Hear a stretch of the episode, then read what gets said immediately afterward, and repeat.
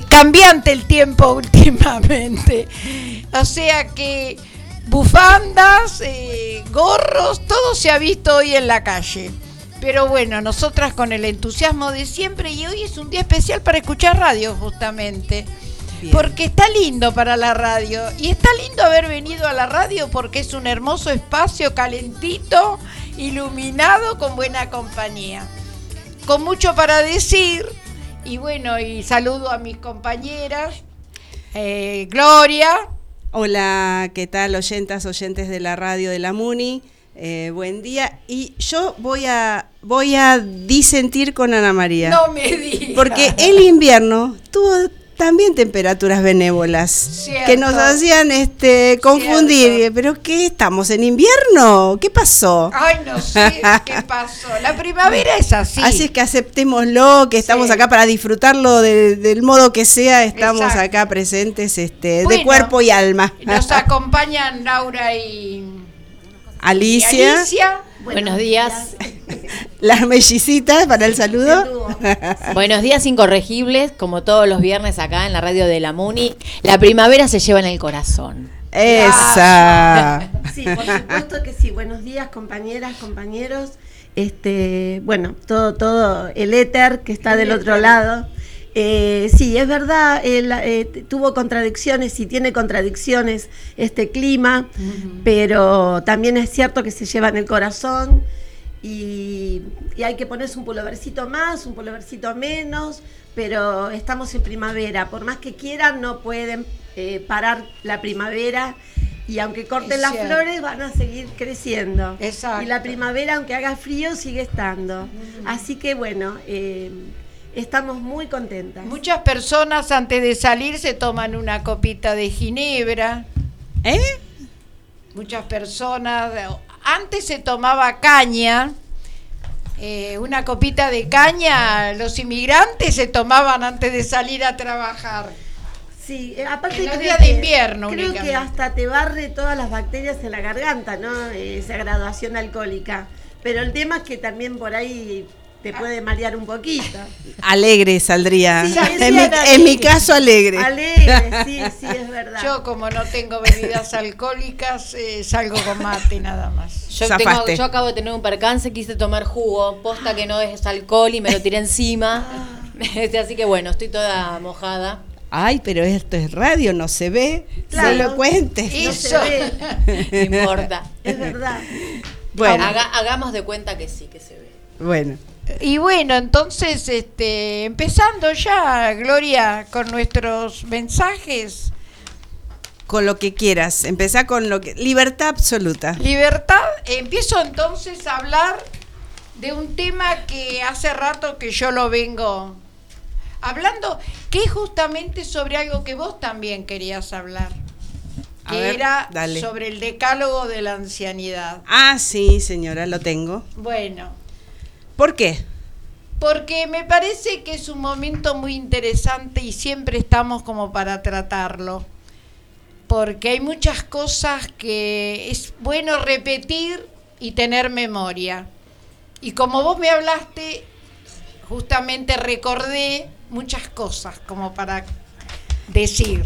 Claro, pero tomemos como base que el día 20 de septiembre eh, se celebra el Día del Jubilado y jubilada, porque los volantitos que circulan por las redes dicen feliz Día del Jubilado. y la jubilada, chicas, chiques, jubiladas también hay. Eh, habemos muchas mujeres jubiladas. ¿Cómo cuesta todavía incorporarla? sí, sí, qué difícil. Lo mismo pasa, Día del Niño, Día del Maestro, siempre es en masculino. Se generaliza, no sé por qué se sigue generalizando en masculino cuesta mucho de los micromachismos todavía poder instalados instalados enquistados. claro bueno eh, cuesta mucho cambiarlo porque las mentes están estructuradas ya no pero hay que machacar machacar hay machacar. en algún momento eh, me tomé el, trabajo de modificar tomar un volante llevármelo a Paint que como yo dije antes me quedé en el, el Office este lo llevé al Paint y modifiqué jubilado y jubila, le agregué jubilada, pero este año dije, no, no, no, lo dejo así. escucho a veces feministas muy importantes, inclusive, bueno, Diana Hendel, que es un, emblema del feminismo, la recontra admiro, a veces yo observo que algún, eh, ejemplo, jubilado se le, o nosotros se le escapa. Porque está enquistado en nuestro inconsciente.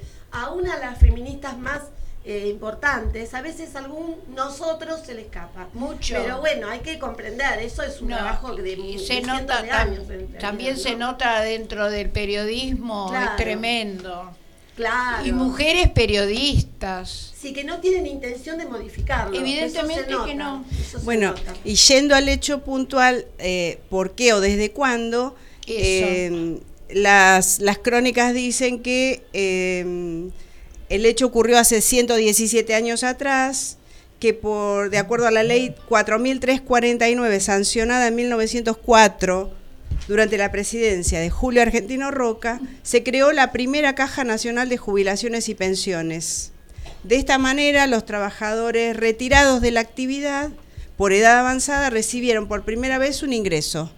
A partir de la sanción de esa ley, el Estado Nacional comenzó a otorgar seguros a la vejez a los trabajadores estatales, maestros, empleados de Banco Nación, del Banco Hipotecario, personal judicial, de ferrocarriles nacionales de aquella época, ¿no? De 1904 estoy hablando. Luego, durante el gobierno de Juan Domingo Perón, a, a partir de 1954, cambió el sistema jubilatorio, se pasó de un sistema de capitalización individual a una de reparto, y esta mecánica funcionó así hasta 1994, cuando llegaron o cuando se implementó el sistema integrado de jubilaciones y pensiones, eh, las AFJP, las mal recordadas AFJP. Este, bueno, eh, a partir de ese momento eh, lo, que se lo que recaudaban eh, iban a parar a las arcas de los bancos. Recuerdan ese momento, yo era una trabajadora activa y todos los días, todos los días ingresaban a las oficinas representantes de las diferentes este, AFJP, que eh, eh, agentes recaudadores de, las jubilaciones y pensiones o fondos de jubilaciones y pensiones que pertenecían a los distintos bancos privados, no, privados y públicos también en ese momento. El Banco Provincia tenía orígenes, eh, provincia tenía orígenes, nación no me voy a acordar. Hoy escuchaba justamente a nuestro gobernador hablar de ese tema. Claro, como quieren volver, hay candidatos que proponen volver a desterrar la jubilación de reparto y volver, ¿no? Fue funcionario de máxima. Ah. Eh, uno de los candidatos. Máxima fue otra de las AFJP. sí, una de las más importantes era. Bueno, y pero en el 2008, ¿qué pasó? ¿Qué pasó? ¿Qué pasó? Aleluya. En el 2008, durante el gobierno de Cristina, el primer gobierno, la primera gobernación de Cristina Fernández, la primera presidencia, mejor dicho, de Cristina Fernández de Kirchner, recuperamos a través de una gran movida que tuvo a cargo Amado Vudú en ese momento, se recuperaron las, eh, las jubilaciones o este, en modo de reparto, que el Estado se haga cargo del, del pago de las jubilaciones y pensiones, de la recaudación, de lo que se descuenta a los trabajadores activos y que va a, las a la caja, en este caso es una única, porque en el 94, cuando dejan de funcionar este, las cajas de cada una de las actividades. Había caja de industria, caja de, eh, comercio, distintas cajas recaudaban para sus afiliados o sus trabajadores. Bueno, a partir del año 94, cuando se destierra ese sistema de pago, de recaudación para el pago de jubilaciones y pensiones, las AFJP hacen este, de las suyas y recaudan para las arcas, no para los pocos y pocas jubiladas que dicen que hoy siguen, todavía hay escuché en la radio que eh, ayer o antes de ayer que hay este constancia que todavía hay jubilados que cobran monedas, menos de mil pesos, menos de mil pesos. Sí, sí, hoy lo escuchaba también eso. Claro que a partir de el 2008 que se vuelve a instalar el, cobro de haberes jubilatorios a través del Estado, a través del ANSES, que es el ente recaudador y que nos paga la jubilación a muchos, en el caso de Provincia de Buenos Aires es a través del Instituto este, de Previsión Social, em, a partir de ese momento, quienes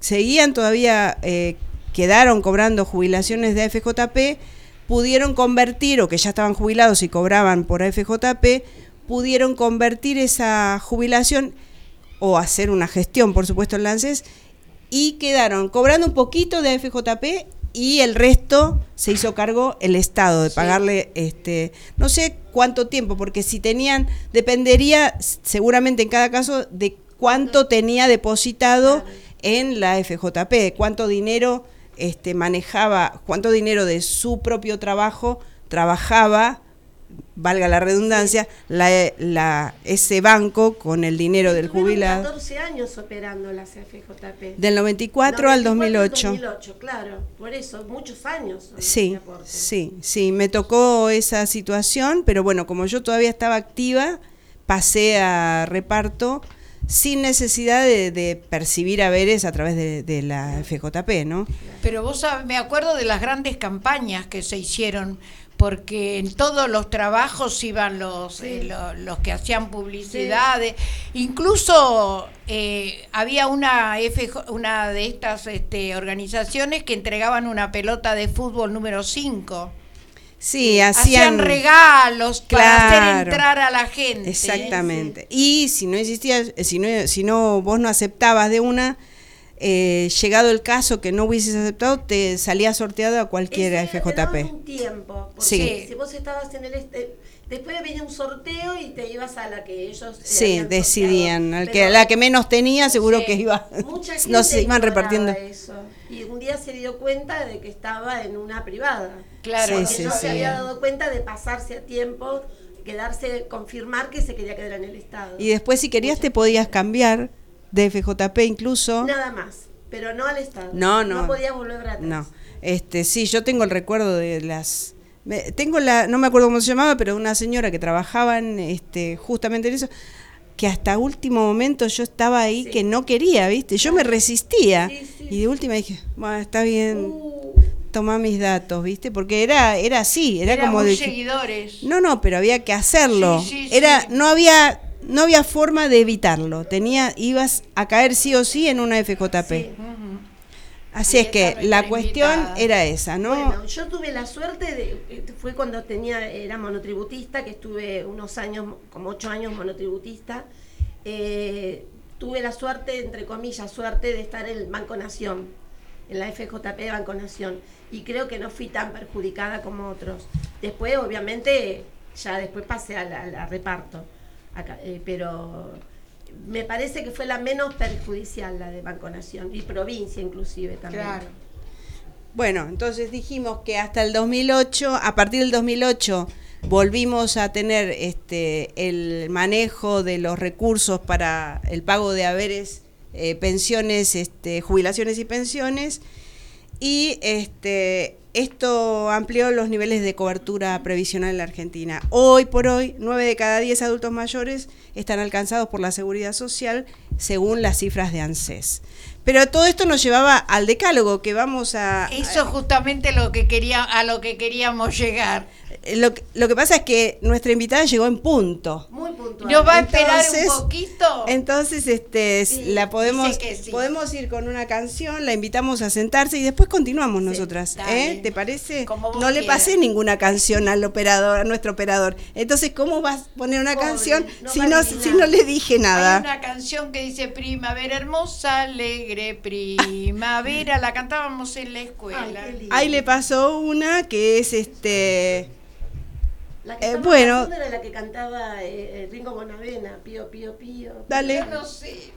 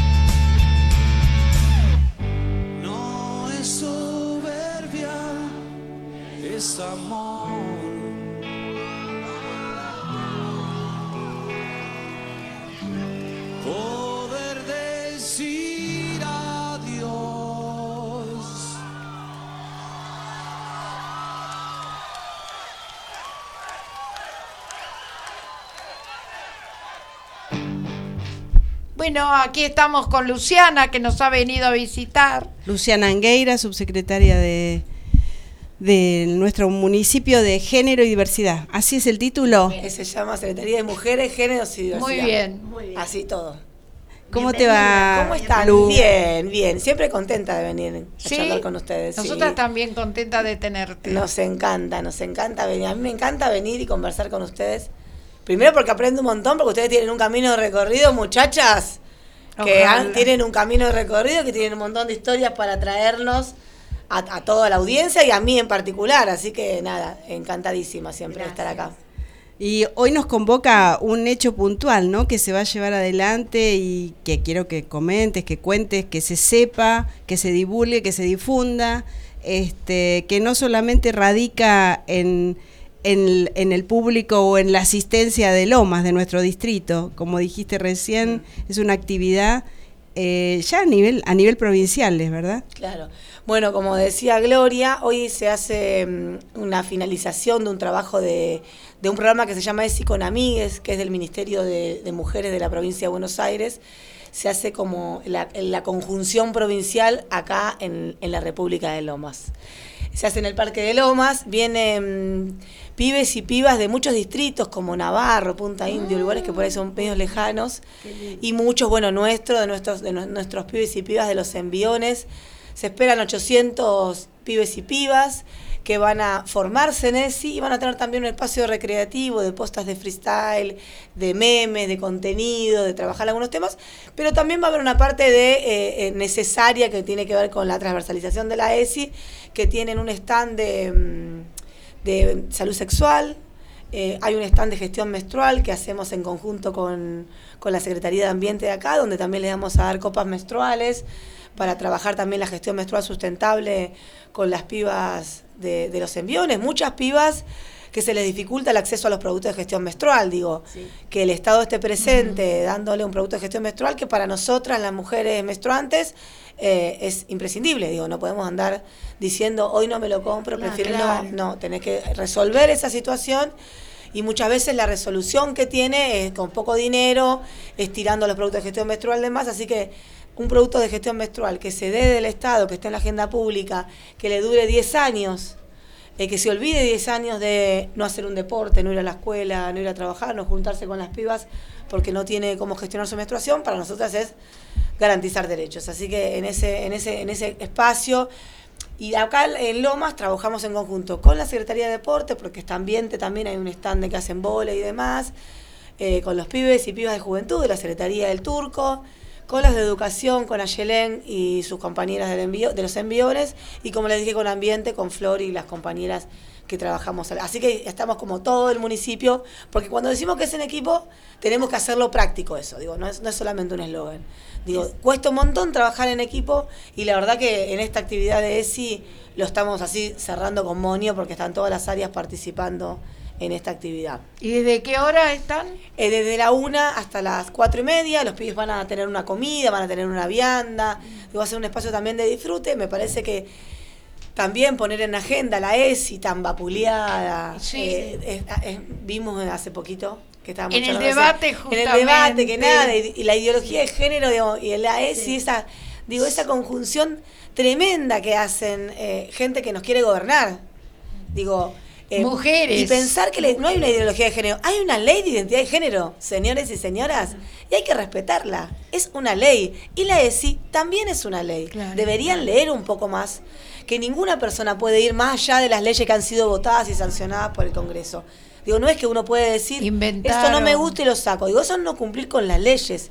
Y como buena abogada que creo que es, debería saber que eso es una ley. No creen en los derechos. No creen en los derechos. Bueno, Y cuando dijeron, hay, es, claro, hay una promesa que van a sacar Claro, los ministerios, el Ministerio de Mujeres. Ya empezando por ahí, Digo, y no es casual. No. No es casual. Es un ministerio No, no es que tiene un, un presupuesto ínfimo. Sí. No es que necesitan esa plata para ponerlo. No, no quieren organización de las mujeres. No quieren las mujeres en espacio de decisión. Exacto. No quieren las mujeres la ola de las pibas pidiendo un aborto.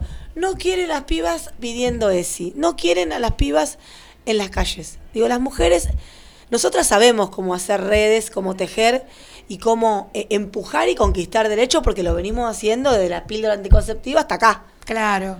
Digo, y eso es lo que no quieren. No es que quieren el dinerito poquito que tiene, el, el- poco presupuesto que tiene el Ministerio de Mujeres. No, no es ni fu ni fa eso al gobierno. Es una excusa. Es una, claro, es darnos de vuelta y disciplinarnos como vienen haciendo, como vienen intentando hacer con todas las que hacemos política. Digo, todas las mujeres, principalmente con nuestra conductora y faro, que es Cristina. Digo, el disciplinamiento que vienen intentando hacerle hace tanta cantidad de años. Primero metiéndose con el cajón de su marido, con sus hijos, Todo- con sus nietos, con quién estaba, con quién dejaba de estar, cuánto tiempo usaba el luto, hasta intentar matarla.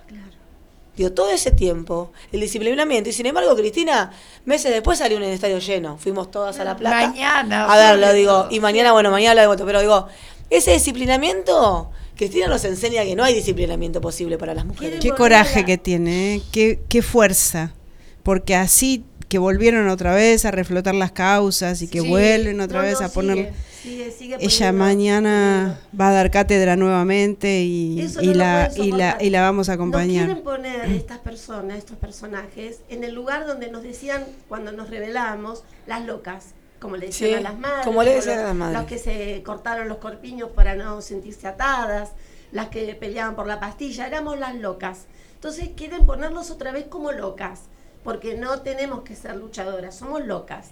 somos Por eso también eh, Cava está poniendo tantas trabas a la marcha del 28S. El 28S hay una gran movilización de, de los mujeríos, de los feminismos populares, que no solamente piden por cuestiones que tienen que ver con el aborto y la ESI y demás, sino también por una salud pública, por una educación pública, por científicos y científicas que se creen... eh, em, me acuerdo de lo que dijo de los científicos y me baja la presión.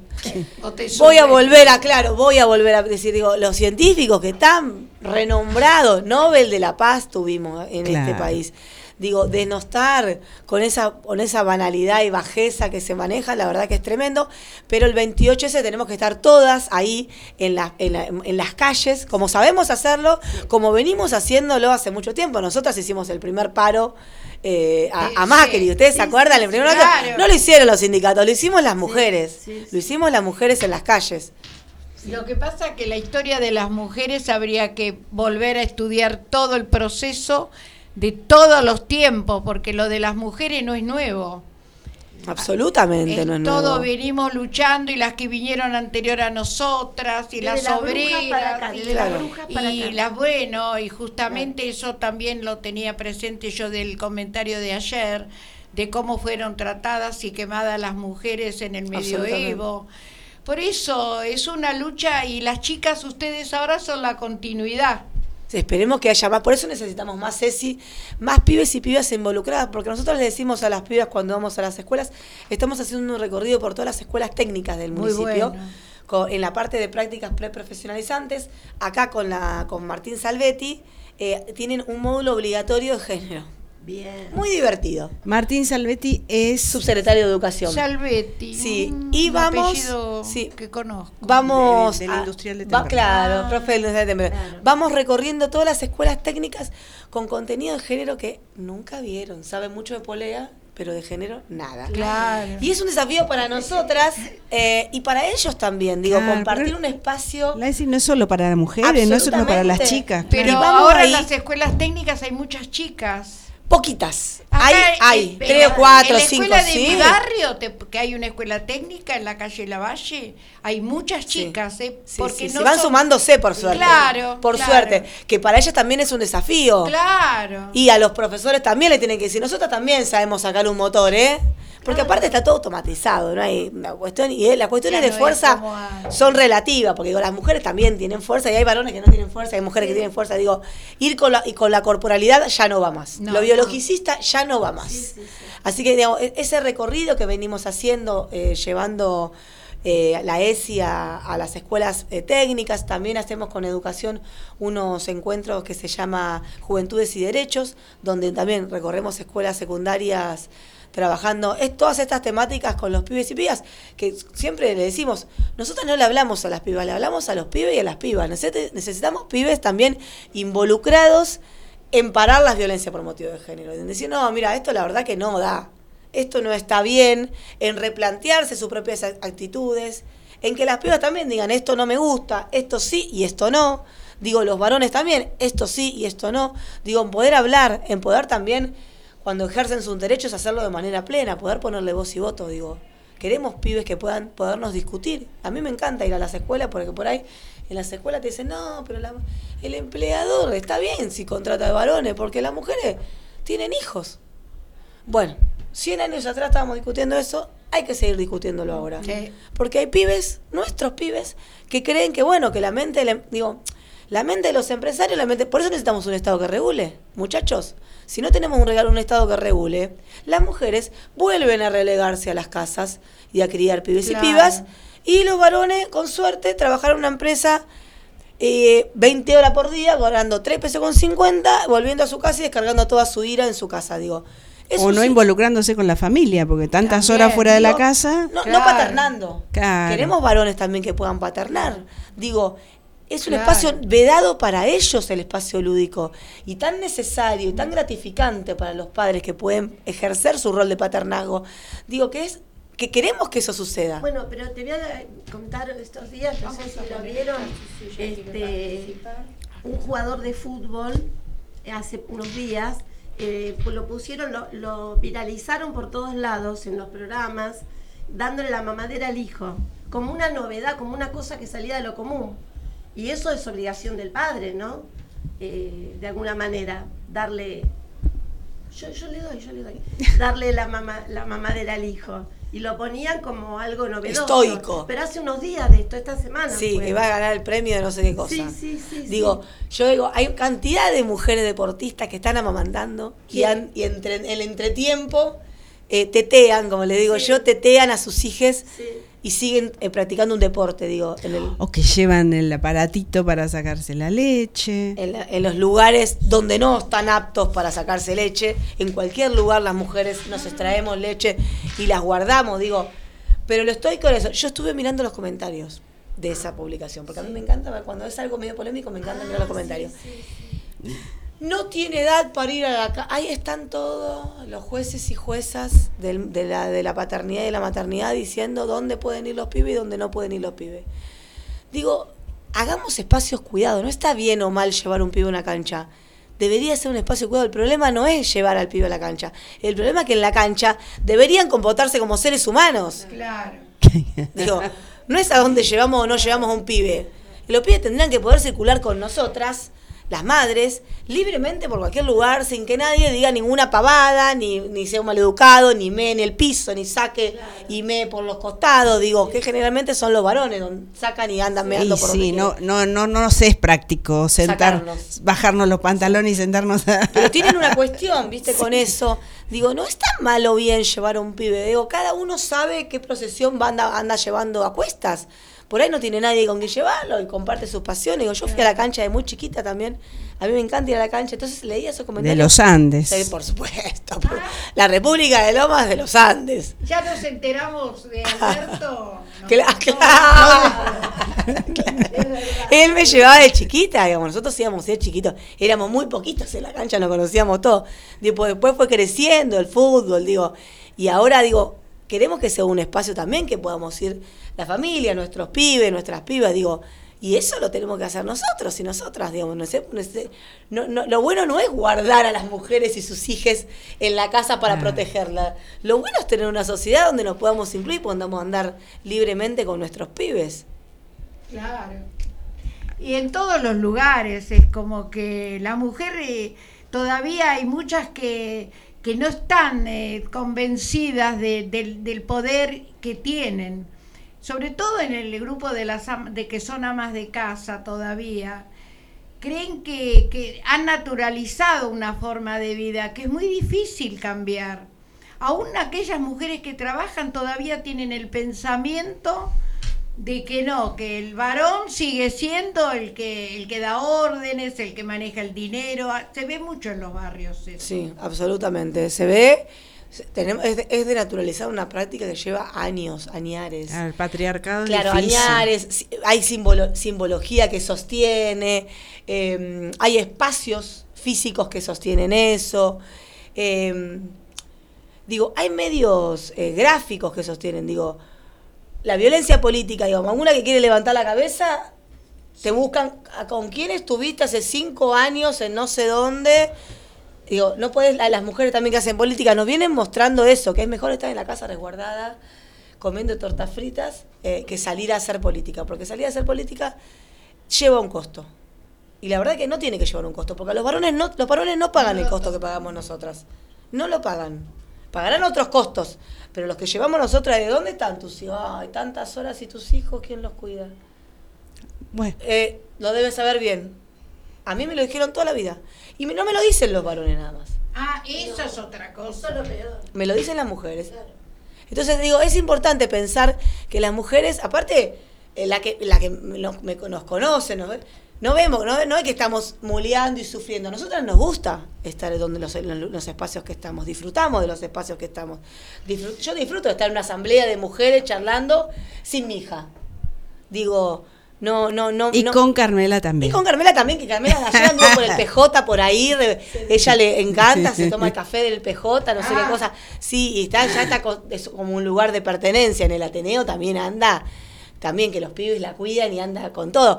Digo, va, es ese camino, pero digo, cuando era muy chiquita, ¿dónde está? ¿Quién la está cuidando? Pobrecita, te debe extrañar. Digo, yo ya tengo, las mujeres cargamos con nuestras culpas. Todas cargamos con nuestras culpas. Nos, nos, cuestionamos si somos buena madre o malas madres. Nos cuestionamos, no hay ninguna. Aunque lo que queramos evitar.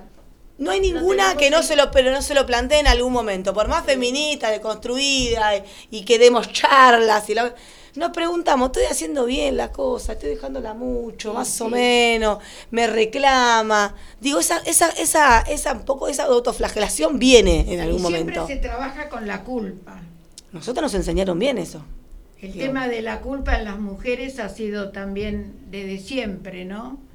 Como que somos las cuidadoras y tenemos la obligación de no faltar. Claro. Desde el, hombre puede hacer lo que quiera con su vida. Desde el instinto materno. Han planteado el, instinto materno existe. No existe. Eso es un mito que han creado para que, no sé, que, no, que, nos, em, que, no, que nos emparejemos con un bebé. Digo, cuando hay madres que no quieren ser madres, eh, que no quieren, que, y, sobre todo que tienen el derecho a no ser madres, eh, no existe. Y después hay un montón de mujeres que no tienen ningún lazo biológico con, con bebés, que cuidan, crían y maternan. Y lo hacen de manera mejor que muchas veces las situaciones biológicas, digo. Son deseos.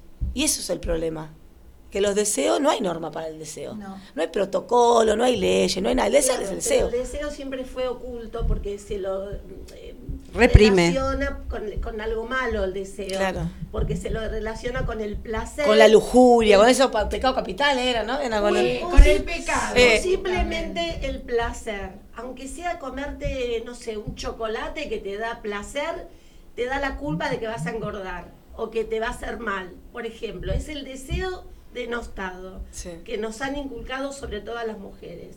Y por algo, ¿qué le hiciste vos que te tocó? ¿Qué le hiciste? ¿Qué le habrá hecho Bueno, la pregunta de Por ejemplo, ¿entendés? Eso es una cuestión ya que está encarnizada en la sociedad. ¿Por qué habrá sido? Claro.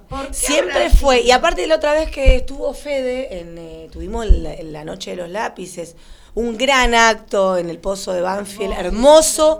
Yo le dije, yo fui a muchos actos, yo, yo era delegada del ENAM cuando estaba en la ah. secundaria, el Centro de Estudiantes del ENAM. Eh, y he ido cuando estaba cerrado el pozo. Y le dije, vi pocos actos tan amorosos. Fue muy, muy amoroso. A mí me encantó el acto. Y dijo que decían, algo habrán hecho, no te metas. Lo mismo hacen con nosotras. Las mismas dos frases que usaron para que no se meta la gente en la dictadura y dejen que se lleven pibes, mujeres, varones, maten, lo usan las mismas frases. Y me, lo escuchaba Fede y me quedé como diciendo, claro, esas son las mismas frases que nos usa, que le dicen en la comisaría a una mujer cuando va a declarar. Claro. O en los medios. en, los medios tenemos placa de medio, de la bolichera. La mataron y el, el zócalo era la bolichera, que era una piba de 16 años que le gustaba ir a bailar como a mí, en los 16 años. Podría haberme puesto a mí la bolichera. Digo, esa, eso representa, era el diario Clarín, no me lo olvido más. lo que eh, pasa es que, claro, los medios siguen estando manejados por hombres. yo hago ese, ese análisis, eh, a veces que a mí me encanta hacer zapping, vivo haciendo zapping, los que conducen los programas generalmente son hombres. Hay muy pocas mujeres conduciendo programas y en la radio pasa lo mismo. Las radios que nosotros escuchamos, la radio que yo escucho, que la veo por televisión, es un, un panel de cinco hombres. Sí, no hay, no hay, no hay paridad. no, para nada, paridad de género. No hay paridad. De hecho, las mujeres, guay que se equivoquen las mujeres que están en los medios. Guay que digan algo de más. Lili Gente tenía un programa hermoso en Caníbales, que lo veía, que lo, bajaron. Un programa hermoso, me encantaba. Yo no soy de ver mucha tele. No, pero eh, veo tele, digamos, eh, veo tele de, aire cuando hay el, de los debates o un poco el noticiero, no sé qué, pero si no, no, no, no consumo mucha tele. Eh, me, me, gusta más la radio, pero digo también las mujeres que hacen radio tienen que remarla. Y Liliana Gente hace rato que habla con cuestiones de género, porque yo la escuchaba en el año 2000. En el 2000 la escuchaba. En radio que estaba con... No, en Canal 7, claro, en el año 2000 en Canal 7, en el noticiero de Canal 7 al mediodía, a la una. Las columnas de ella me parecían este, es muy interesante, es muy en esa época. Claro, es muy interesante. Compartimos porque somos como colegas de ella, secretaria de género de Matanza, y nosotros de la República de Lomas y compartimos actividades que son ah, sumamente amorosas con, con Lili. Pero digo, vi lo que pasó con lo de Caníbal y la verdad que esas cosas que van viendo, bueno, seguimos teniendo programas como el bailando, no sé, todas esas cosas que la gente consume. Digo, no nos podemos asombrar después de las votaciones. Y con muy buen rating bailando, ¿eh? A mí, bueno, a mí no me gusta ese tipo de programación, eso se, esos esquemas me parece que no, no traen nada bueno, digo, lo que muestran son cuerpos esculturales eh, perfectísimos, digamos, no, más, no pueden ser más perfectos, no son perfectibles, estos son perfectos, digo, y mm, para los ojos, digo, de alguien que consume eso. Digo, para mí los, todos los cuerpos son perfectos y válidos y cada uno tiene su, su marca y sus cuerpos, digo, y ahí se opina de los cuerpos como alegremente. Y, así todo lo que le pasó a Silvina Luna, eso parece que no repercute. No, no repercute. Eh, Días después de lo de Silvina Luna, tú, vemos, seguimos viéndolas. Siguen haciendo eh, operaciones por canje. Digo, me parece una. Eso, debería estar vedado por ley, digo, no debería nadie operarse por canje. Pónganse la ropa por canje, cómanse un sándwich, no sé pero operarse por canje es como un montón y seguirse poniendo cosas, seguirse poniendo cosas. Nosotros hoy tenemos un gran problema con las diversidades que se han puesto mm, lo que se les puede ocurrir, el aceite de avión es algo que se usaba y que se va bajando por el cuerpo y van teniendo, yo he visto tobillos así, tamaño de un elefante. Y hay gente que pone, pero no hay gente que saca. Ese es el gran problema. No hay médicos que se dediquen a que primero porque es un negocio que no da guita. Y además no se puede, ¿eh? No se puede, porque esos materiales van migrando. Se van para donde quieren. Para donde quieren. Si los enganchas en el tobillo podés extraer, pero es por claro, cuando se juntó. Pero, pero ni siquiera, porque el cuerpo, lo que decían del cuerpo justamente de, de Silvina Luna, era una piedra. Era una piedra. Está dura, durísima. No se podía sacar. Pobrecita. Estaba petrificado. Exactamente. Por eso ella tenía tantos dolores. Qué espanto. una chica que la verdad que cuando... no necesitaba nada. Claro, cuando dicen, no, nadie lo obligó, nadie lo obligó y la obligó un sistema que les pide 90, 60, 90, muchachos. encima ella era hermosa naturalmente. Una preciosura, hay un montón de mujeres que eran una, eran una preciosura y ahora están llenas de plásticos. Digo, y no es, no es algo casual, digo, hay que discutirlo, digo, yo no, no, no soy partidaria de las cirugías, pero entiendo a las mujeres y a las diversidades que, que, ponen cosas en su cuerpo, digo, porque es un mandato que hay que cuestionarlo, hay que hablar de los cuerpos reales, tenemos estos cuerpos, el tema es que los cuerpos reales de ellas no las contrata nadie, muchacha, a mí sí, porque soy trabajadora social, epidemióloga, no andan buscando mi cuerpo real, pero esas mujeres, sin esos cuerpos, no las contratan, no trabajan. Entonces es como un sistema nefasto que las obliga permanentemente a estar comiendo una lechuga porque digo, los problemas, eso es lo que no vemos. Vemos lo de Silvina Luna que se ponen cosas, pero las que ven, las que comen lechuga sistemáticamente, todos los días, lechuga y semilla de chía. ¿Qué, bueno, es esto? Yo digo, la cuestión es que eh, se está juzgando lo que decidió hacer Silvina Luna, pero no al médico. Absolutamente. Sigue, sigue Exactamente. Se, sigue, se sigue eh, horadando el descanso de esta chica y en realidad hoy por hoy quien tiene que... Nos habla de lo toque. Y no, él no sale a hablar. Él da la cara a la mujer por él. Un papelón. Exacto, da la cara a la mujer de él, ella se está peleando con todo el mundo dando la cara por él. Y sí. Él tiene cuatro años de, cárcel en suspenso por la muerte de, otra persona. De un hombre. De un hombre que se quiso. claro, de un hombre que se quiso hacer una cirugía y no me acuerdo qué era lo que se quería hacer. Y no lo quieren, este, claro, le piden que por lo menos este, le den una preventiva. Por miedo a que se, a que se vaya del país, porque cuando la cosa pase, el tipo capaz que se, toma un avión y se va. Pero bueno, sí, porque dinero no. le falta para irse a donde quiera. Los jueces no le quieren dar ni siquiera una preventiva y ya tiene cuatro años de cárcel en suspenso. O sea, le tendrían que dar cuarto, por lo menos cuatro años efectivos. De la, la, justicia es absolutamente machirula, absolutamente corporativa. Es un partido, es un partido más que gana o modifica las elecciones. El 28S también se va a pedir por la, por la justicia. Por la justicia. La justicia es un partido más que gana, modifica elecciones, que decide que mm, Milagrosala sigue presa. Y enferma. Bueno, lo que dijimos antes, otra vez y reflotar. Y mató personas y está libre, una cosa que no se nos... No, no, digo, nosotros tenemos cantidad de abusadores, madre protectora. Digo, una mujer que ha eh, matado a su pareja, que no me acuerdo cómo se llama, la chiquita esta. Ah, sí, sí, joven. Una jovencita. Digo, la celeridad de la, digo, está bien que esté presa si mató a alguien, no es que estamos discutiendo que está bien o está mal. La celeridad, en 15 días estaba con prisión perpetua. a, los varones no les sucede. Y la cara de ella salió con en primera plana en todos los diarios, mientras que a los hombres los tapan. Los tapan o los pixelan. De hecho, sabemos ella, sabemos el nombre de ella y no el nombre del que se murió. Y en las mujeres es al revés.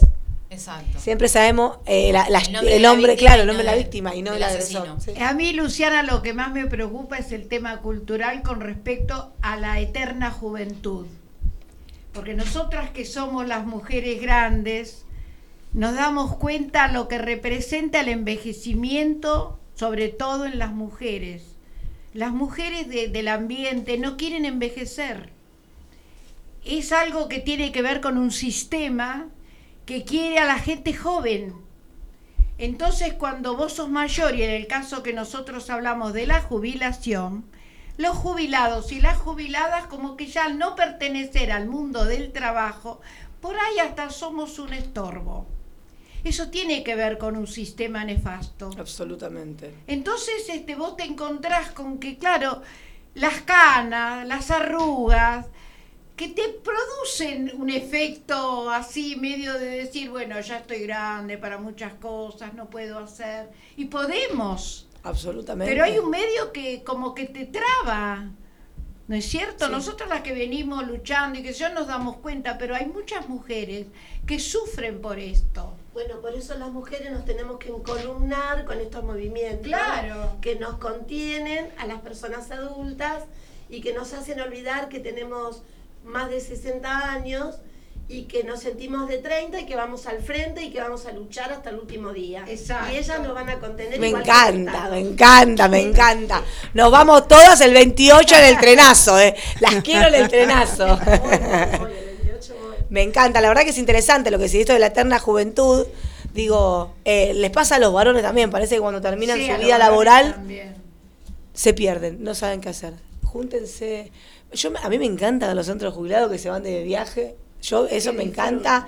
Me encanta, me encanta que hagan fiestas, que se junten. Digo, el día del jubilado es alegría cuando lo festejan, bailan, festejan, se juntan.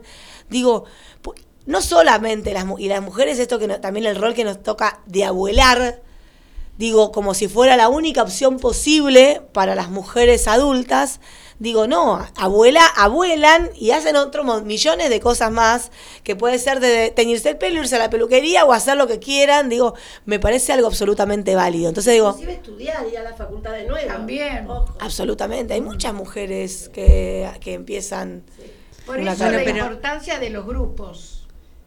También, sí, pero ese sería otro tema, porque yo quiero que ella complete la información para, el evento de hoy. claro. Sí, es verdad. Nos vamos siempre, siempre nos vamos por las ramas. hay tanto para hablar, hay tantas ramas. Sí. Bueno, no, les, termino de cerrar. Por supuesto que es una actividad abierta, que invitamos a todos los pibes y pibas eh, ahí al Parque de Lomas, en el microestadio, lo hacemos.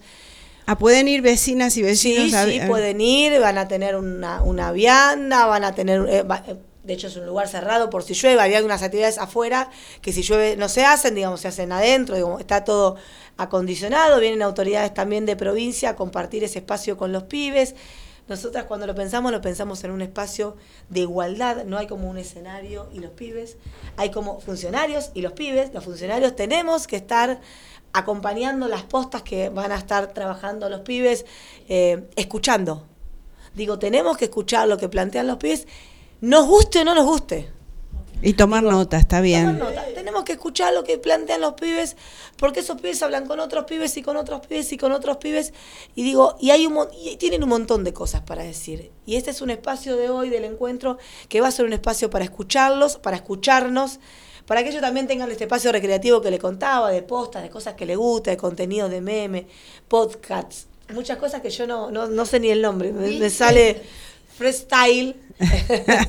Hay una posta de freestyle que es algo como, no sé, cantar. estilo libre. Estilo libre es. Claro, es estilo libre. Freestyle es el estilo libre. Pero, pero que van improvisando, ah, improvisación. Es como hizo el Liquila. y con un pibe acá que le dijo, le digo, le dio como tres frases y armó como una canción que para mí ah, a mí me remite al a veces hay ellos te piden que le tires una palabra y sobre esa palabra arman toda una canción y este y rapean, ¿no? Hermoso. Eh, hizo lo hizo Lesquil acá en la plaza, que yo vine a verlo. Bueno, a mí se me eh, lo que hacen hoy los chicos y chicas eh, para mí es lo que hacen los payadores. Claro. lo asemejo a los payadores.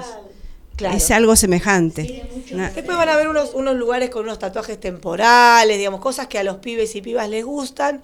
Y como les dije, van a ver algunos talleres que tienen que ver con la salud, con la salud, con la salud en general, con la salud sexual, con la gestión menstrual sustentable, con los derechos y los beneficios que tienen los pibes y pibas, sea progresar y demás. Digo, que comprendan un poco que es un marco de derechos, que no es algo que cayó algún día así, dijeron, bueno. Y que se pueden perder. Que está todo pendiendo un hilo. Que los derechos todos, las leyes están pendiendo un hilo. Claro, sí. Eh, las leyes están. Imagínense estas cuestiones como que las da un organismo como el ANSES. Más pende, digo, de hecho, sabemos que en el macrismo las pensiones por invalidez se, no, no, no, se, no se generaron más. Digo, sostuvieron las que había, pero no se generaron más.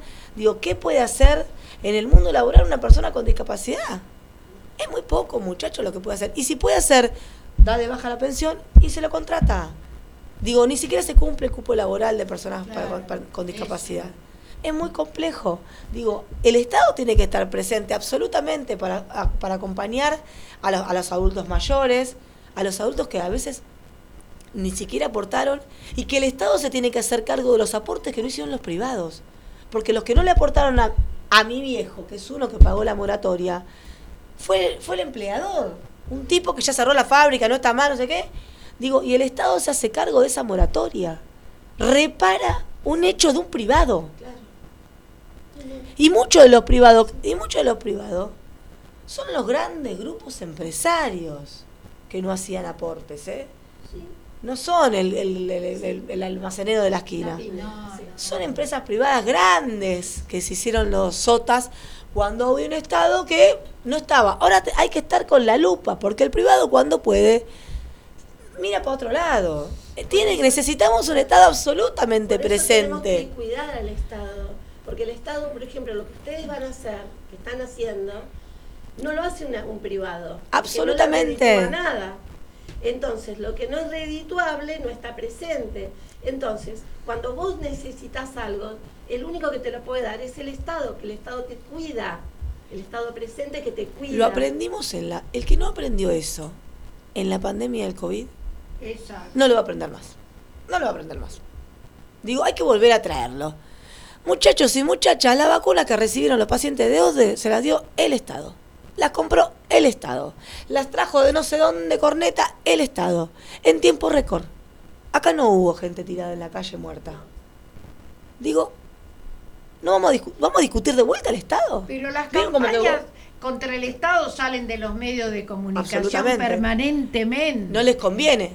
A los medios de comunicación no les conviene un Estado presente que diga, por ahí no, es acá. Es garantizando derechos. Es constante. Es garantizando derechos. Bueno, y en ese es el marco también de, de la ESI. Pensar en cómo la ESI es un derecho, es un derecho que ellos también lo tienen que cuidar, lo tienen que defender y lo tienen que exigir.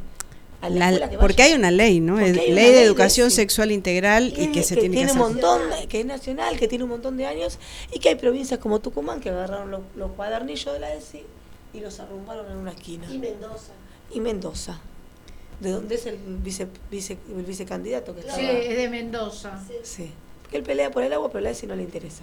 Si al- y digo, y el- con ESI, con la ESI, eh, gran cantidad, gran cantidad de abusos se descubren en la charla de ESI.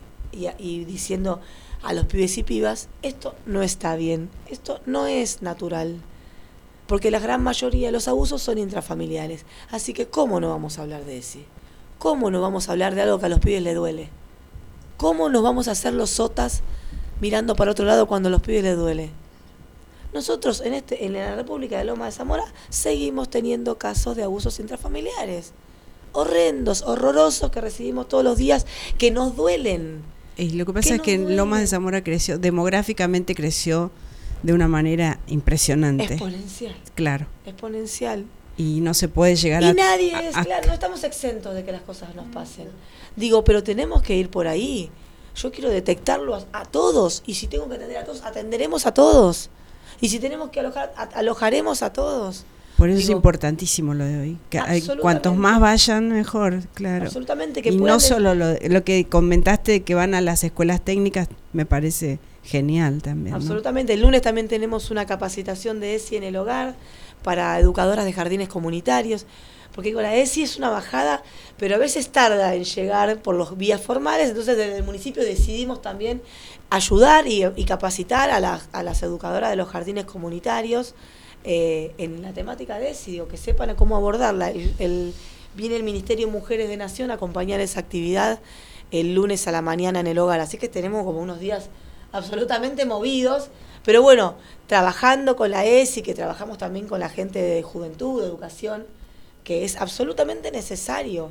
Digo, que los pibes sepan que aparte es su derecho, es su derecho, que lo hagan valer, que lo cuiden, porque no nos regalan nunca nada a nadie, que hay que cuidarlo, hay que defenderlo los derechos. Entonces, te falta decir en qué horarios va a ser. De una a cuatro y media. Ah, Vengan, de- ahí de va a haber 13 a sanguchitos, 16:30 sí, de va, hoy. va a haber com- comida, van a estar, va a haber un espacio también, como dije, recreativo, va a haber esas postas de, de gente que, payadores, como le decíamos antes, freestyle ahora, eh, y van a divertirse, digo también. Es un espacio, es un espacio de diversión, de, de de esparcimiento y formativo también.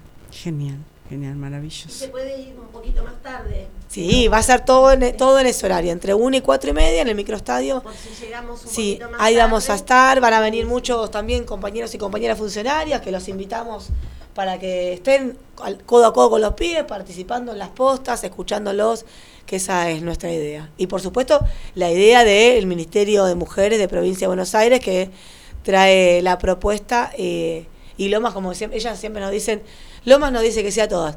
Le dije, porque Lomas tiene capacidad de hacerlo. Digo, no sé, otro, eh, nosotros hemos mandado gente, como le dijimos antes, al programa Mar para Todas. Hay municipios que ni siquiera pudieron poner un micro para que las mujeres vayan a, participar. La verdad que es una decisión política querer hacerlo, decidir hacerlo. Nosotros tenemos nuestra jerarquía y, nos- y siempre nos dicen, sí, háganlo, sí.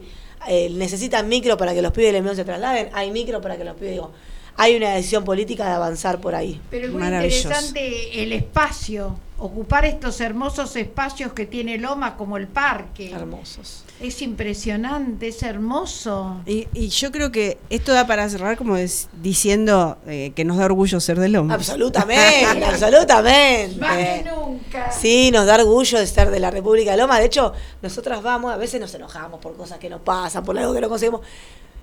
Viene alguno y nos dice, nada, ustedes viven en Disney.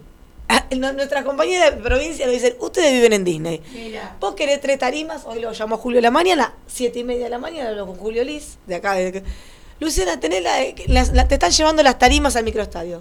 Arrancamos a las siete y media con Julio mientras yo le cambiaba la nena y él también para llevarla al jardín. Me estaban llevando las tarimas. Digo, es fácil cuando uno tiene compañeros y compañeras que dan respuesta. Claro. y decir Que se sí, involucran, que se involucran responden con responsabilidad. Para mí, a mí me da orgullo ser de Lomas y tener nuestros compañeros que tenemos en todas las áreas que cualquier cosa que se les proponga, ellos acompañan, están, ayudan y, se remangan para lo que haya que hacer.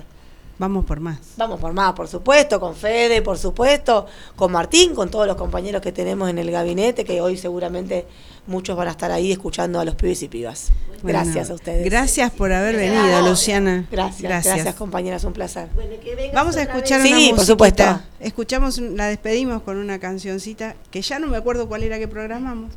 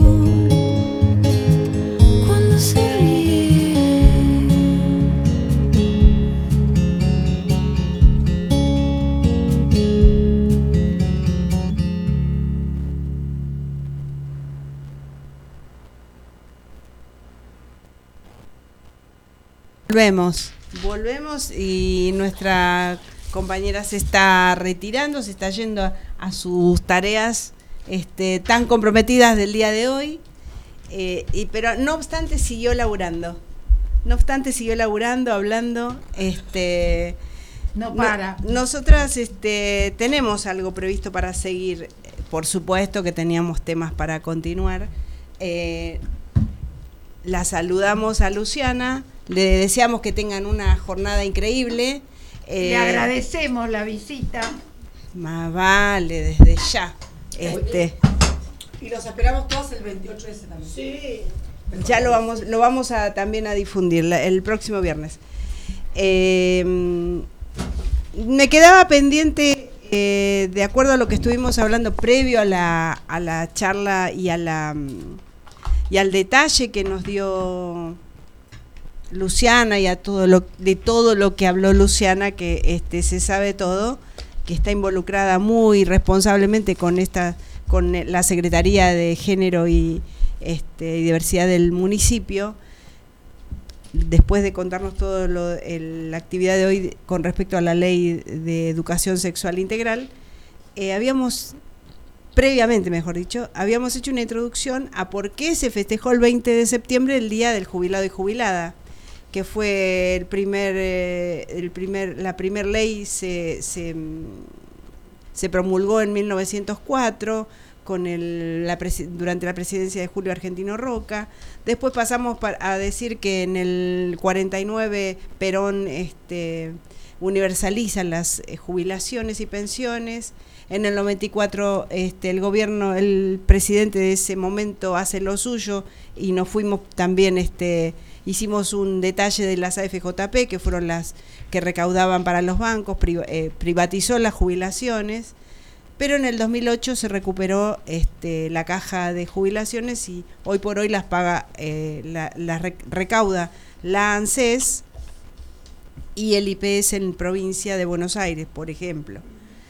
Eh, pero con Anita queríamos recordar los derechos de la ancianidad, que creo que en algún otro momento también ya los hemos mencionado, pero por ejemplo, este, esto surge, por supuesto, en el gobierno de, Perón y Eva como su este, coequiper impresionante que en tan poquito tiempo hizo tanto por el pueblo. Eh, Eva con su preocupación permanente por los ancianos y los niños, ancianos, ancianas y, las infancias, hizo que se escribiera y anunciara el 28 de agosto del 48 el Decálogo de la Ancianidad, una lista de derechos de las personas adultas mayores que fueron incorporadas luego en la Constitución del 49. Exactamente. La Constitución del 49, que es la Constitución peronista que derrocó la este, dictadura. La dictadura del 55 o el golpe del 55 con la revolución fusiladora. Eh, los 10 derechos de la ancianidad, eh, de, acuerdo a la visión de Evita, eran eh, el primero el derecho a la asistencia, que toda persona adulta tiene derecho a su protección integral por cuenta de su familia. Este es un caso interesante, desde aquella época haciendo hincapié en que quienes se tienen que ocupar de una persona adulta mayor que ya no puede por sus propios medios valerse es la familia, la propia familia, el seno familiar. En caso de desamparo, en caso que, porque hay personas adultas mayores que hoy por hoy no tienen familia, ¿verdad? Este, es el Estado quien debe suplir esas funciones. Eh, el derecho número dos es el derecho a la vivienda, el derecho a un albergue higiénico con un mínimo de comodidades hogareñas es inherente a la condición humana, dijo Evita. El número tres, el derecho a la alimentación. La alimentación sana y adecuada a la edad y estado físico de cada uno debe ser contemplada en forma particular.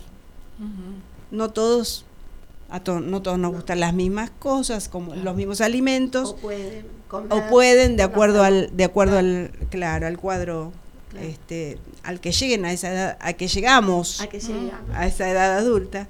El cuarto es el derecho al vestido, el vestido decoroso y apropiado al clima.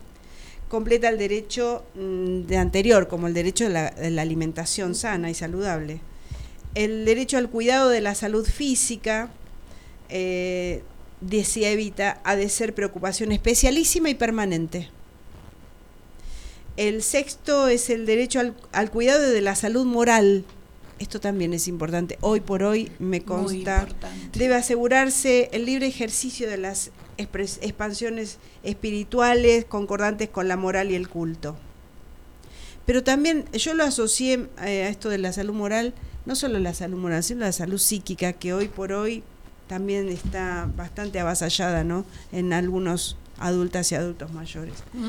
el, derecho al esparcimiento, que ha de reconocerse a la ancianidad, el derecho de gozar mesuradamente de un mínimo de entretenimiento para que pueda sobrellevar con satisfacción sus horas de espera. ¿De espera de qué? No, acá me parece, bueno, fue en el momento. almuerzo, la No, yo lo tomé por otro lado, pero, pero, bueno, no otra época. Sí, ponele. Digamos así, redondeemos así. Estamos todos y todas esperando eh, desde que nacemos. Tenés razón. Que pase el tiempo. Sería. El derecho al trabajo, cuando su estado de condiciones lo permita, la ocupación por medio de labor terapia productiva ha de ser facilitada. Se evitará así la disminución de la personalidad.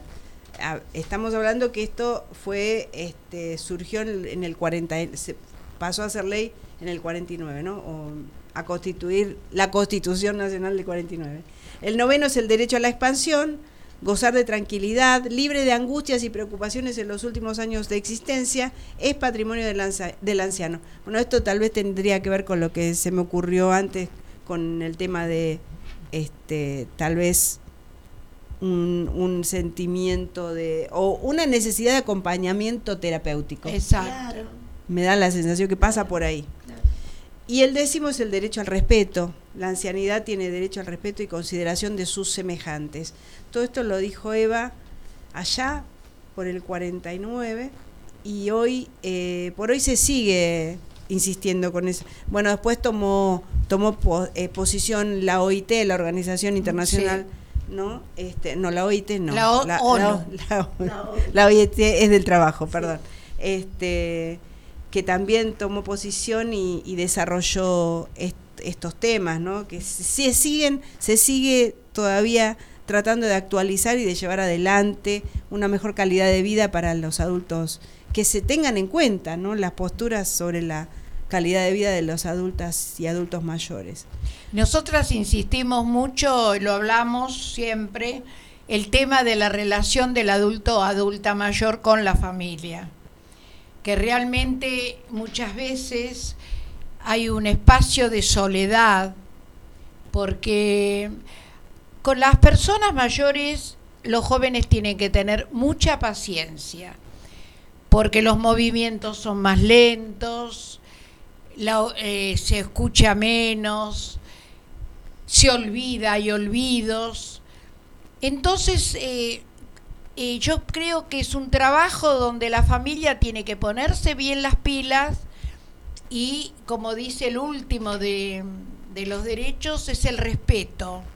El respeto a la ancianidad, por sobre todas las cosas, y no pensar que esa persona adulta mayor ya tiene que quedar relegada en un lugar donde no se le escucha, donde no se le comenta porque a lo mejor no entiende, que tiene problemas con la comida, que a lo mejor hay cosas que no le caen bien. Entonces yo pienso que al Estado también hay que ayudarlo. Con el Estado, el Estado todo no lo puede hacer. Y cuando hablamos de, de la soledad, también insistimos mucho en la relación del adulto adulta con los grupos. Como tenemos nosotras en nuestro, nuestro grupo de mujeres del Ateneo, hay mujeres señoras muy grandes, que están muy bien, muy bien, eh, físicamente a lo mejor no tanto, pero muy bien cerebralmente.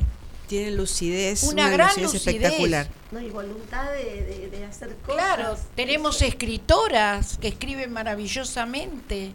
Entonces yo creo que hay que prestar mucha atención a eso, ¿no? Aunque, que pensar desde, desde los lugares de la familia que el ser jubilado o jubilada no es una persona descartable, que es una persona que está viva y a la cual hay que tenerle, hay que mirarla y hay que respetarla. acompañarla también, ¿no? Si tiene familia, es menester acompañar. Es una responsabilidad impresionante acompañar a... Yo, yo, siempre utilizo el término compasión, ¿no?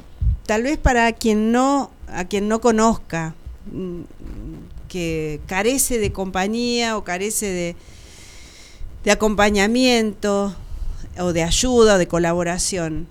Aunque más no sea, si sos un sobrino, sobrina y sabés que esa persona existe, tenés que tener por compasión acompañarla. Haber amorosidad también, ¿no es cierto? Ese amor que esa persona lo tuvo. Pero si no existió. Si no existió, claro, compasión. Tiene que haber compasión. Hay una, una persona sola a, a una determinada edad no puede hacer trámites bancarios como ir al cajero o por la página de internet. No, no todos tienen la posibilidad de tener una compu o, o de, poder manejar las redes, o, y inclusive ir a cobrar a un cajero se dificulta. Entonces, una persona, yo insisto con eso de tener compasión por las personas adultas mayores que están solas. No, incluso, eh, mirá, las tareas hogareñas, los compras, la comida, que una persona adulta mayor tiene que comer, se tiene que alimentar. La higiene la higiene. Porque por ahí no tiene la, hábilmente su cuerpo puede, la higiene en la casa, tiene que estar en un lugar agradable una persona adulta, eh, no abandonada a la buena de Dios. Por eso nosotras como adulta, yo como adulta mayor siempre mi, es mi preocupación, porque es muy fácil decir, bueno, mira, mi mamá no, no anda muy bien y la internamos en un geriátrico. Vamos a visitarla, ella tiene todo se piensa mucho así. Después hay otro tema que es el espacio. Quedan los departamentos chicos, entonces no hay un lugar porque los chicos crecen, entonces se necesita esa habitación para los chicos. Tener, vos, vos te referís a llevar a su familiar adulto mayor a vivir en su propia casa. Exactamente, que tiene que vivir en su casa.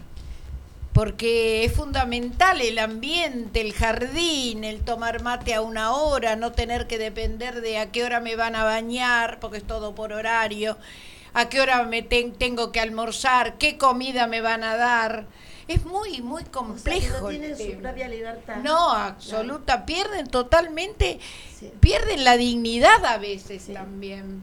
Se pierde porque no hay con quien compartir a lo mejor un momento. Bueno, hay muchas personas adultas mayores en lugares así que, que en realidad entran en depresión y pierden la vida por, por entrar en depresión. No por, tal vez no por otra cuestión, sino que bueno, la depresión les provoca que ya no quieren comer, que ya no tienen ganas de alimentarse. es sería eso, no lo quise decir así, pero es esa, esa es la cuestión. Sí, cuando hemos vivido alguna experiencia, hemos, eh, por eso lo digo, no es que, que lo, lo, inventé, yo viví varias experiencias y me parece a mí que, que es duro. En algunos países ya se está y no se, no se permiten los geriátricos. Hay casas donde, eh, por ejemplo, en Bélgica, tienen un sistema donde ah, eh, las familias de las personas mayores tienen un hogar personalizado. Acá hay algunos lugares. Acá ¿eh? PAMI tiene un servicio de casas también. Tiene un servicio de departamentos. ¿En Lomas no hay? Como barrios privados para jubilados. Sí, sí, sí. Sí, la, tenés razón. El mes pasado salió en televisión, no me acuerdo en qué programa, eh, que incluso eh, pagan un, un, mínimo, bueno, por lo menos lo que yo vi, no sé si es lo mismo. Pagan un, tienen eh, sus departamentos, cada uno tiene su departamento, las personas que están solas lo comparten, si es una mujer lo comparte con otra mujer, si es un matrimonio, vive el matrimonio solo y pagan un mínimo de alquiler. De la jubilación. exacto, pero es mínimo. Y, y son por lo general complejos de pocos departamentos, pero eh, muchos complejos de pocos departamentos. Sí, ese fue un proyecto que había dado a conocer Luana de PAMI, pero no, no, no tengo yo el... no, en Lomas hay dos barrios PAMI, dos barrios. pero no sé si es lo mismo que ah. había proyectado en algún momento Luana, que tenía la intención de organizar. ¿Lo que vos escuchaste es acá en Argentina? Sí, sí, sí, es en Buenos ah. Aires. Lo, mismo que vi yo que es una comunidad religiosa católica, creo. Que hay una, atrás de eso hay también una comunidad católica. Es probable, eh, puede No sé si en Luján o por esa zona. No sé, yo creo que es lo mismo que viste vos, que yo también lo vi. No, y, y con respecto al trabajo que también está ahí, me parece importante que una persona adulta mayor que está muy bien pueda seguir trabajando. Por supuesto. Por la experiencia. Hasta puede enseñar a los jóvenes que entran a trabajar en una empresa. Por ejemplo, algo que yo lo estoy viviendo en este momento, no hay torneros. Entonces, muchos torneros que dejaron sus tornerías, que las cerraron por edad, están de profesores en talleres. Mm les enseñan a los chicos que salen de las escuelas industriales a manejar los tornos. Tornerías y, matrice, y matriceros, también, pero ahora se hace todo mucho también. Sí. Bueno, y, y, hay un proyecto, mejor dicho, es un, es un programa en la provincia de Buenos Aires, en las escuelas, donde los docentes jubilados eh, están recuperando alumnos del secundario que están atrasados en materias. Ah, Están contratando a docentes jubilados que, quieran seguir trabajando, porque docentes jubilados que extrañaron, este, se jubilaron y después empezaron como a, a, los años, como a extrañar un poco. Y bueno, se los está contratando para recuperar a los chicos que están, trabajan en contraturno, ¿no? Por supuesto. Y en, en la biblioteca, por ejemplo, se juntan en la biblioteca, si es que los salones a la mañana están ocupados y a la tarde también en, en, esos espacios comunes, el, comedor, por ejemplo, cuando se vacía el comedor, también se lo llevan, los recuperan. Como apoyo escolar. Como apoyo escolar, sí, y está funcionando muy bien, están recuperando mucho. Claro, pues esos chicos, en lugar de ir a pagar un profesor, que muchos por ahí no pueden, que es carísimo, eh, recurren a esos profes. Qué bueno, Sí, qué bueno. Y también esto eh, bueno. lo que ayuda es a la repitencia. Baja, bajó Claro. justamente la repitencia y Claro. los chicos que se llevan materias por esta por estas clases que tienen qué tipo bueno. particulares. En provincia de Buenos Aires. Sí, eso es en provincia de Buenos Aires. Lo hizo me, me hiciste acordar que, que hay Qué una bueno. que hay una candidata presidenciable Sí. que dijo que si los docentes hacen paro van a ir a trabajar los docentes Sí, jubilados. bueno, yo a, a mí que no me vengan a buscar. Bueno, Porque cerramos no voy, porque esta- además es, es hacer, a ver, le, le estás boicoteando el paro a, es que un- vos a una colega. paro después. Es que le- además le boicoteas Claro, claro. El paro La medida. No, no, Exacto. no. No, bueno, pero no- ellos no consideran Ah, no, derechos. derechos. Hay, hay derechos. candidatos opositores que no consideran los ¿Qué derechos. son los Y derechos? nosotras las amas de casa, ¿cuándo podemos hacer paro?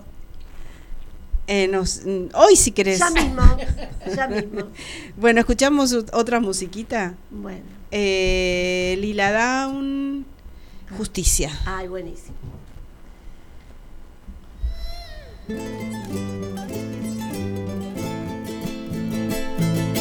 No, no voy a llorar por ti, voy a guardarme este recuerdo.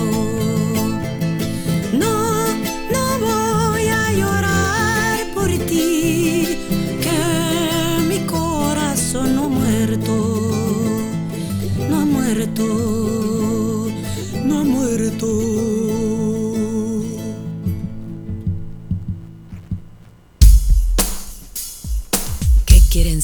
de nuestra tierra o vislumbres de cada guerra? Donde los dientes de un zapoteca liberan sueños de mezcal. Que lo malo se va a acabar, que lo bueno ya va a empezar. Ya no quiero llorar de pena, solo quiero cantar a sus cenas. Que el cielo me quiere cantar, que el cielo me quiere cantar.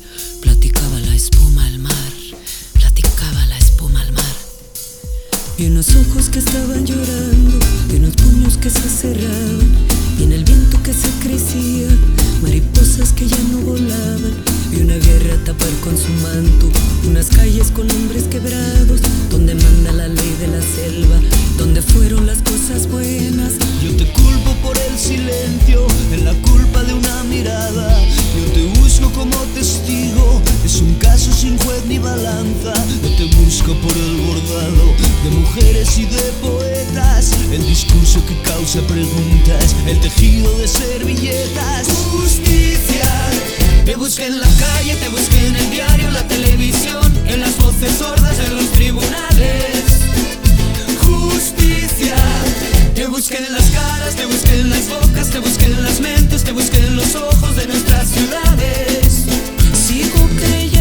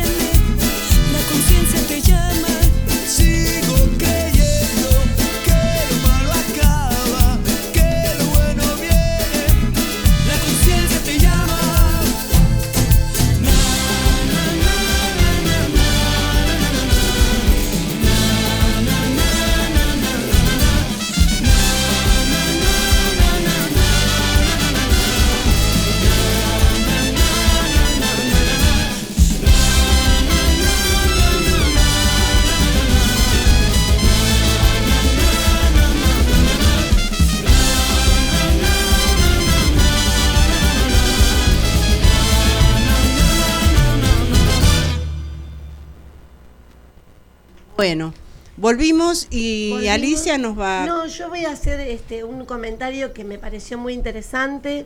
Este, por ahí es simbólico, pero es interesante que tiene que ver un poquito con algo que voy a desarrollar la próxima semana. Ampliaremos, como dijo Gloria. No, que Estados Unidos, no el, gobierno, sino eh, los legisladores, eh, una parte de, legisladores, este, pidió disculpas a Chile por el golpe, eh, haciéndose cargo por haber intervenido el Estado de norteamericano a colaborar con, el golpe de Allende, ¿no? Este, el grupo de Sanders, Eli o Evi Sanders, que puede ser los que sean los que reemplacen después cuando Biden termine. Quería decir esto nada más porque me, gustó, eh, porque me parece que se filtra eh, lo popular, lo nacional o o lo, o lo justo, la lucha del pueblo, hasta en los países que nosotros tenemos como emblema de imperio. Este, está bueno que lleguen a ese lugar de poder esos pensamientos. Por lo menos pidieron disculpas, lo reconocieron no como Estado, sino como grupo de, legisladores. Quería decir eso nada más para que lo compartamos.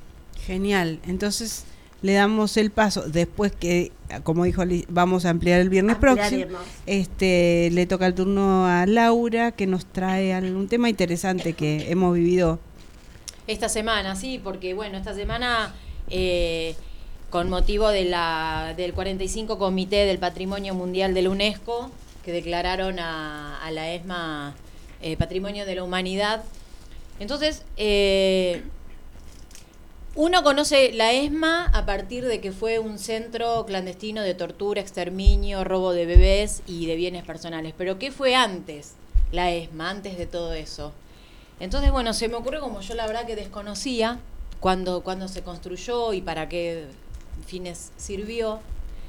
Eh, me puse a buscar un poco la historia de la ESMA y, mm, y bueno, y esto es lo que, lo que yo encontré, ¿no? Eh, es un predio de 17 hectáreas ubicado sobre la avenida Libertador, en la zona norte de la ciudad de Buenos Aires. Fue cedido por el Consejo Deliberante de la ciudad de Buenos Aires al Ministerio de Marina por un decreto del año 1924 para que fuera utilizado como centro de instrucción militar.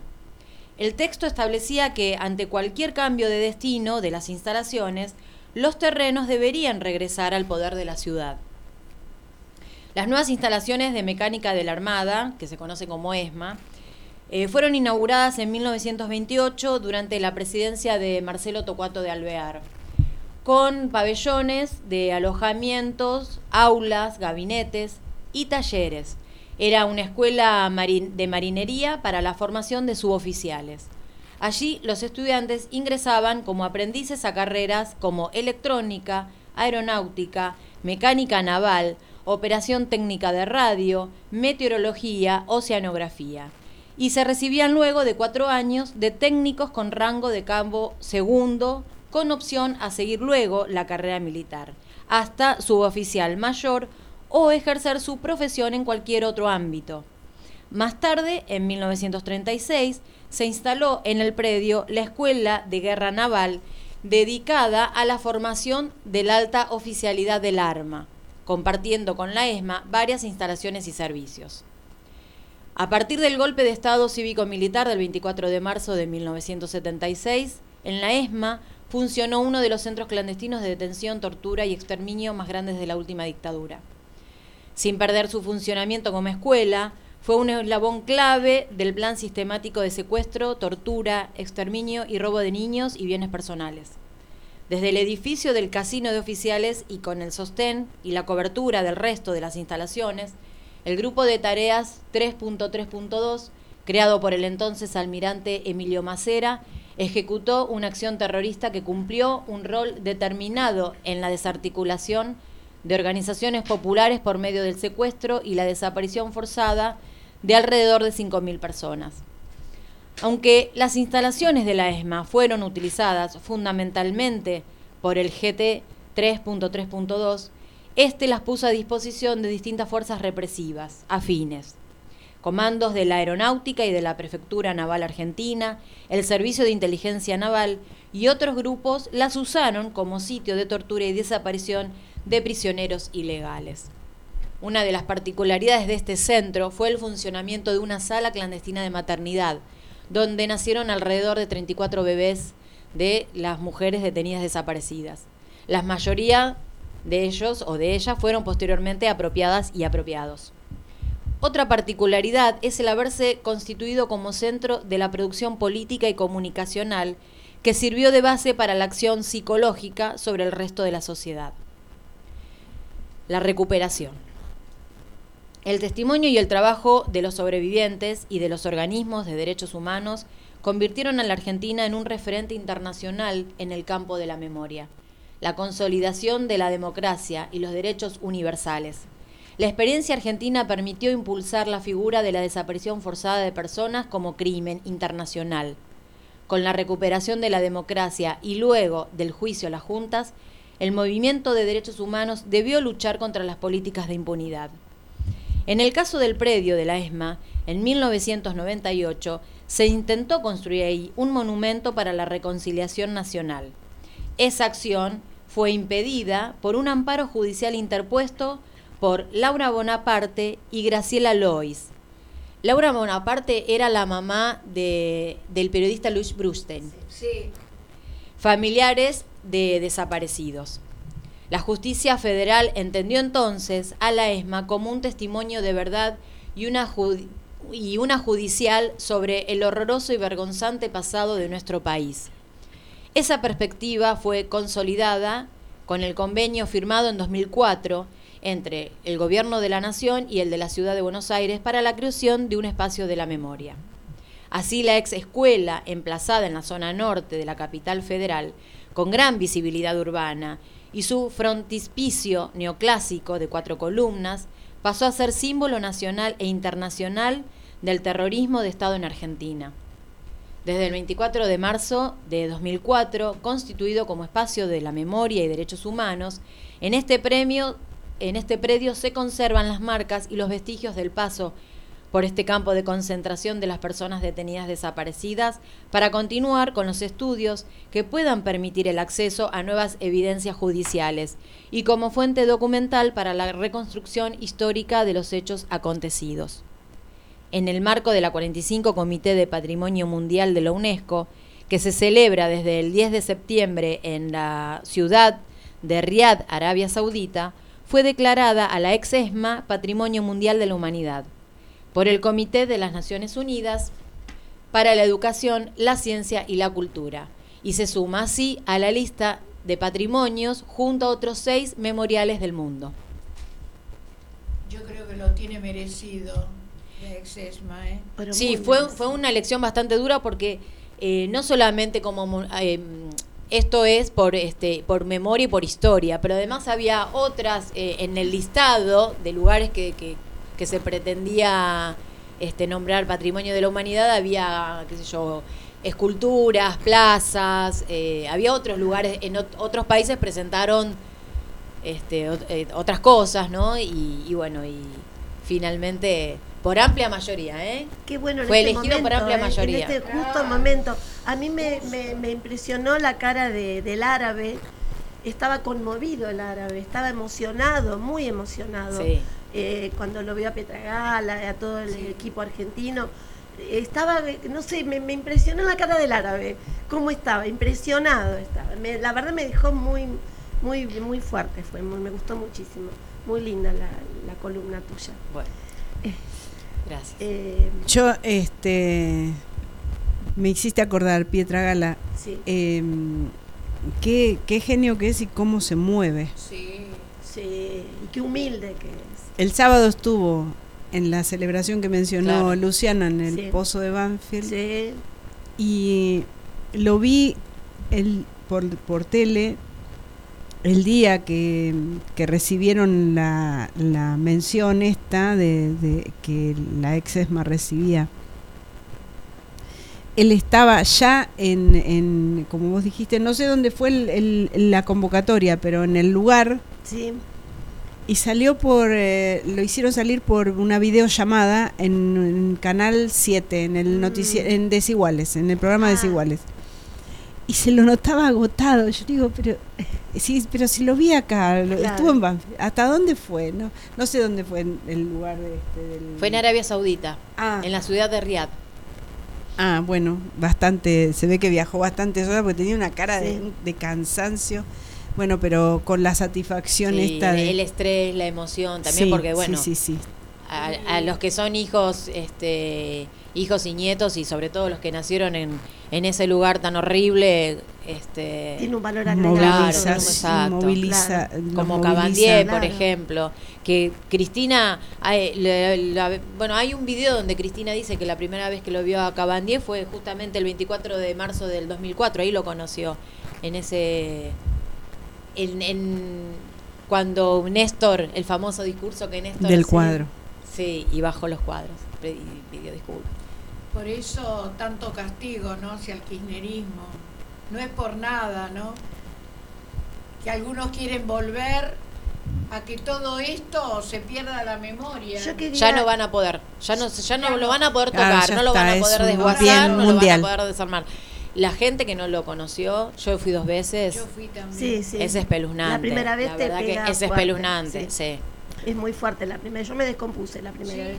Sí, sí me descompuse. Sí, eh, dio la visita que hice yo me dio la sensación de estar sí en un lugar abandonado y dije, esto está lleno de fantasmas. Sí, sí.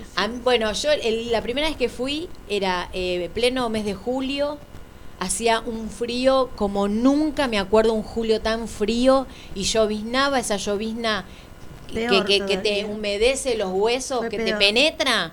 Este, bueno, era era se había dado todo, ¿no? La poca iluminación que hay ahí adentro, el olor, el olor en cierro, hay un olor en cierro, sí, sí, sí, este es espeluznante, la verdad, pero bueno, vale la pena. Para, no perder la para memoria. no perder la memoria. Yo lo que, hablando de no perder la memoria, eh, tengo unos rengloncitos para recordar 68 años del golpe, el 16 del 9 del 55. Eh, bueno, escribí unas palabritas así medio improvisadas el otro día.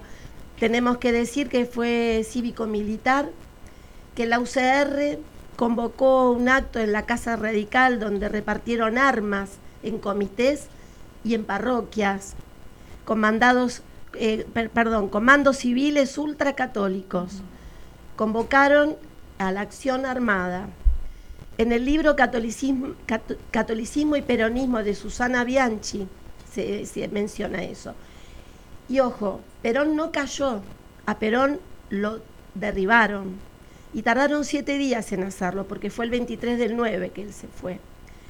El diario Clarín tituló en su portada Cita de honor con la libertad. Días antes, representantes de la UCR viajaron a Uruguay se entrevistaron con Emilio Eduardo Macera, Horacio Mayorga, Oscar Montes y Osvaldo Cachatore. Dos de los cuatro que mencioné iban a participar en el golpe del 76. Lo enlazo con lo que vos decís, ¿no?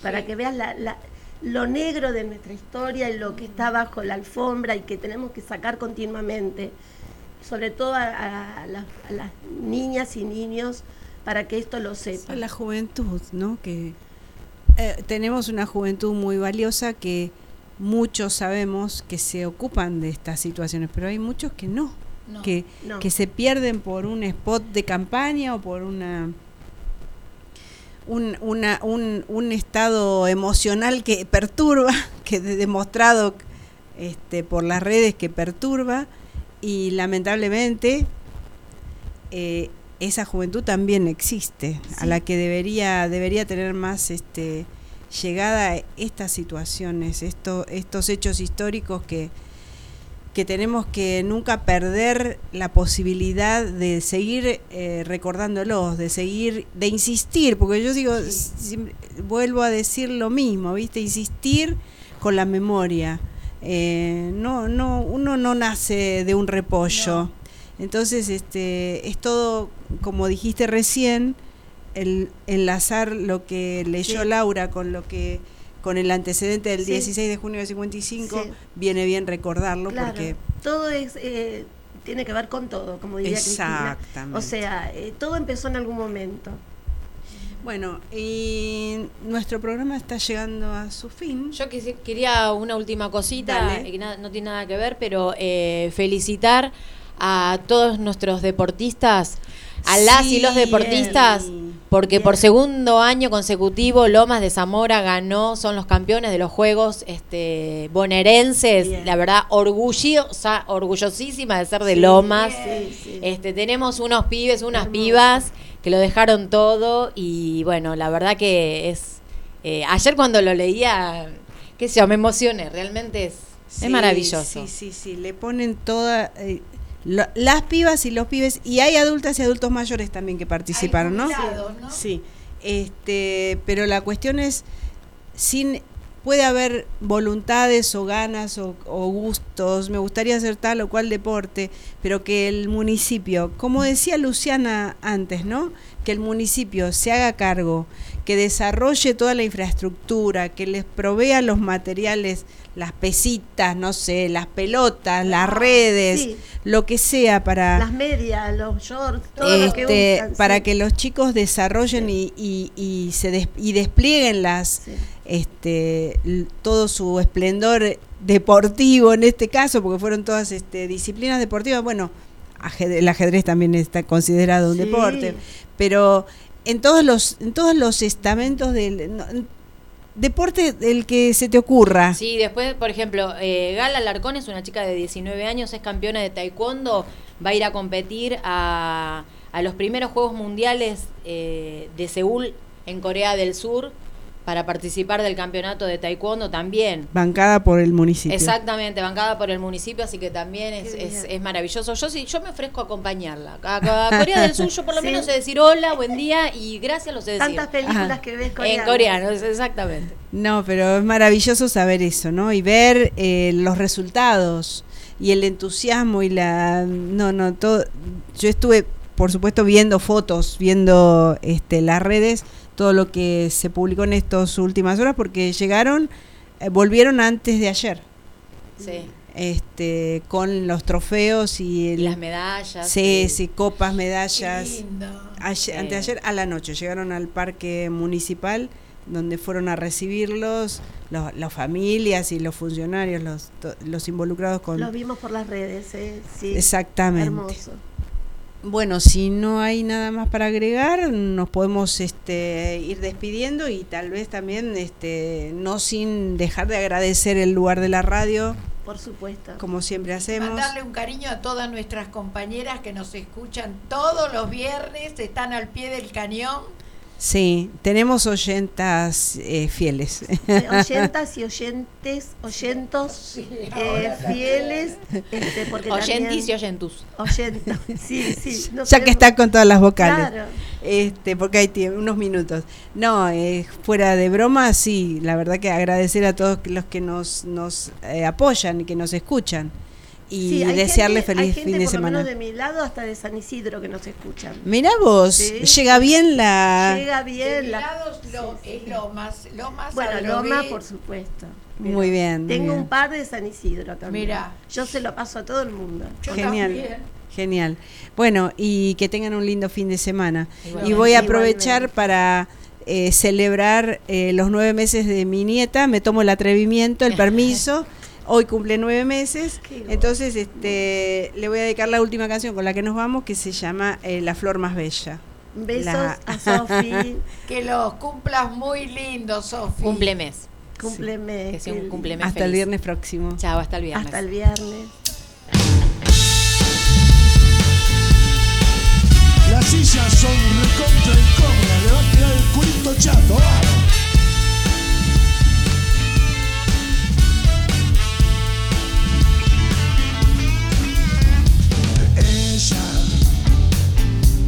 la flor más bella, parando por las estrellas, no que soy.